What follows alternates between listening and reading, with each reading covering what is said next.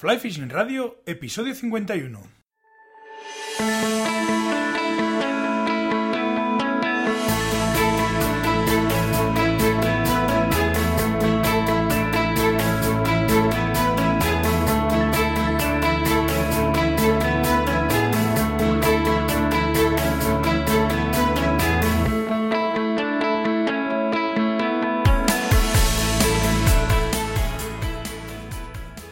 Bienvenidos a un nuevo episodio de Fly Fishing Radio, el primer podcast de pesca con mosca en español. Soy Miquel Coronado y durante la próxima media hora, hoy va a ser un poquito menos porque, bueno, el tema no da para más y además estamos en pleno verano y hay que hacer las cosas un poquito más ligeras, vamos a hablar de pesca con mosca. Una semana más, Click and Fish, la app con la que puedes organizar tus salidas de pesca, patrocina el podcast.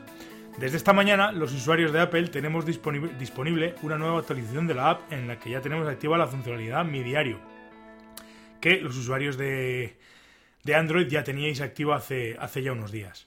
Por fin, eh, los de Apple vamos a poder anotar todos los datos de nuestras jornadas de pesca, condiciones meteorológicas, hidrológicas, número de capturas, fechas, etcétera, y consultarlas, eh, consultar el diario de pesca desde, desde el móvil. Además, tenemos un nuevo diseño del apartado social, mucho más chulo, rápido y con clasificaciones de las fotos más bonitas, las más votadas, etcétera.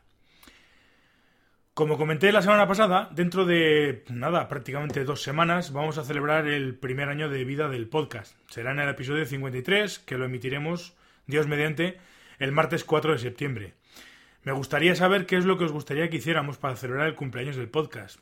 Para ello, pues eh, os sigo invitando a que uséis el formulario de la página de contacto y me deis vuestra opinión y vuestras ideas. Eh, de entrada y sobre todo por adelantado, os estaré muy agradecido.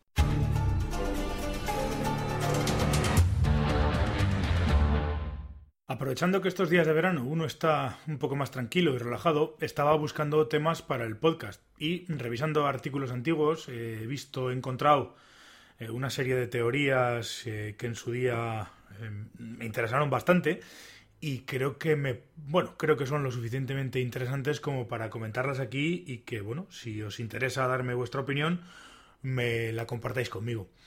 Eh, vamos a hablar de dos teorías que tienen que ver con la visión y el comportamiento de las truchas, fundamentalmente a la hora de alimentarse. Antes de pasar a exponerlas, quiero comenzar haciendo un pequeño ejercicio para intentar comprender un poquito más precisamente esa visión de las truchas y su comportamiento, como he dicho, a la hora de alimentarse. Vamos a imaginarnos que nos encontramos conduciendo nuestro coche en medio de la niebla. Ese día o ese momento llevamos algo de prisa, pero aún así vamos con precaución y atentos a todo tipo de estímulos que nos vamos encontrando por la carretera. De repente, eh, a lo lejos empezamos a ver algo que nos parece una señal de tráfico. Ya nos ponemos alerta. Eh, a lo lejos está todavía borrosa y con una silueta muy poco definida, eh, nuestro cerebro empieza a procesar información sobre el tipo de señal que puede ser. Nos vamos acercando y empezamos a apreciar su forma redonda y un cierto color rojizo muy pálido. Con esta información todavía incompleta y a la velocidad a la que vamos, debemos empezar a pisar el freno, pues en nuestra base de datos cerebral figura que algo así se parece a una señal de prohibición. Vamos aminorando la marcha y conforme nos vamos acercando a ella empezamos a ver más claramente la forma y sobre todo el color rojo del borde. Cuando la tenemos casi encima y estamos a punto de detener el vehículo, llegamos a ver la señal con total claridad. Es un cartel redondo con el borde rojo y el fondo claro, sujeto a un poste, y que nos indica pues, la dirección a la boda de Beatriz y Antonio. Aceleramos de nuevo, rechazando con cierto enfado un mensaje que no se corresponde para nada con lo que en principio creíamos que nos íbamos a encontrar. Sobre todo porque no nos dirigimos a ninguna boda y además porque no nos gustan. Eh, esto es más o menos lo que ocurre cuando una trucha ve una de nuestras moscas y decide ir a por ella. Primero percibe que hay un objeto en un determinado punto que al acercarse un poco más va vislumbrando su forma y su tamaño y más adelante el color empieza a enviar la información de lo que puede, de lo que puede realmente ser. Su cerebro tiene que empezar a procesar y cotejar información desde el principio, pues eh, de ello depende su, su, vida. Teniendo en cuenta este ejercicio, formulo entonces la primera de las teorías que traigo hoy al podcast, que es la teoría del hombre chino. Esta fue una teoría desarrollada por el pescador inglés Dick Walker, que es un tipo francamente muy interesante. Fue uno de los primeros pescadores en aplicar el pensamiento científico a la pesca, fundamentalmente de carpas, que era su especialidad desarrolló la primera alarma electrónica de, picada y bueno, hizo un montón de cosas. Eh, bueno, entre otras cosas, además escribió múltiples libros sobre pesca y tenía una columna semanal en la revista Angling Times pues durante prácticamente 30 años. Pero bueno, volviendo a la teoría, esta viene a decir lo siguiente. Si tuviéramos delante un grupo de chinos, vestidos de diferentes formas y realizando diversas acciones, ¿Cuál sería eh, el, o en qué nos fijaríamos para asegurar que todos son chinos de un, primer, de un golpe de vista? Pues hombre, sin lugar a dudas, el rasgo más importante que nos podría hacer llegar a la conclusión de que son chinos son los ojos rasgados. Todos los demás rasgos, altura, color del pelo, si son delgados o gordos, y los elementos de su indumentaria serían pasados por alto sin siquiera prestarles atención. Bien, vale, y ahora es cuando me preguntáis, bien, Miquel, pero ¿y esto qué tiene que ver con la pesca? Pues hombre, es bastante fácil. Una trucha dentro de un medio visual muy variable y difícil se fija casi exclusivamente en un rasgo diferenciador de la mosca para discernir si es lo que quiere o no quiere comerse. Todos los demás rasgos, mientras no se solapen de manera obvia con el rasgo diferenciador, no son ni siquiera tenidos en cuenta. Ahora bien, ¿qué rasgo es el diferenciador en una mosca? No existe un único rasgo diferenciador comodín. Depende de la situación, el rasgo puede ser la forma de las alas, los brillos, la ausencia de ellos, el nivel de placaje en superficie, el tamaño, el color, etcétera, etcétera, etcétera. Esto viene a explicar, en parte, el sorprendente hecho de que a pesar de lo visible de la curvatura y la amenazante punta del anzuelo, la trucha se lo meta en la boca como si no existiera. Cambiamos de tercio y pasamos a hablar de la teoría de los grados de alerta de una trucha.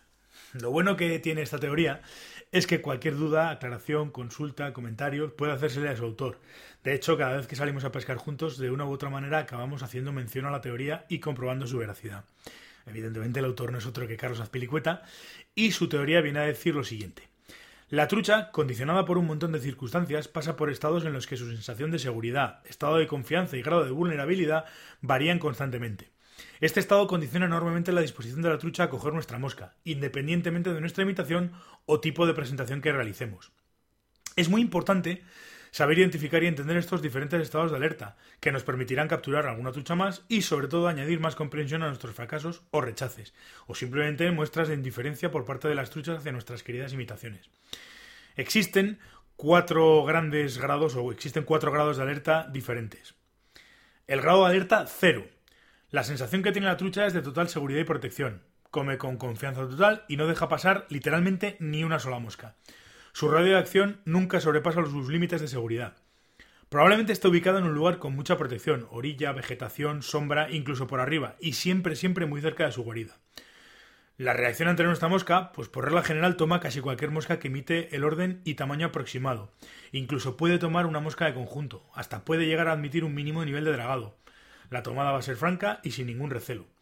La dificultad de la captura, pues hombre, la presentación suele ser complicada.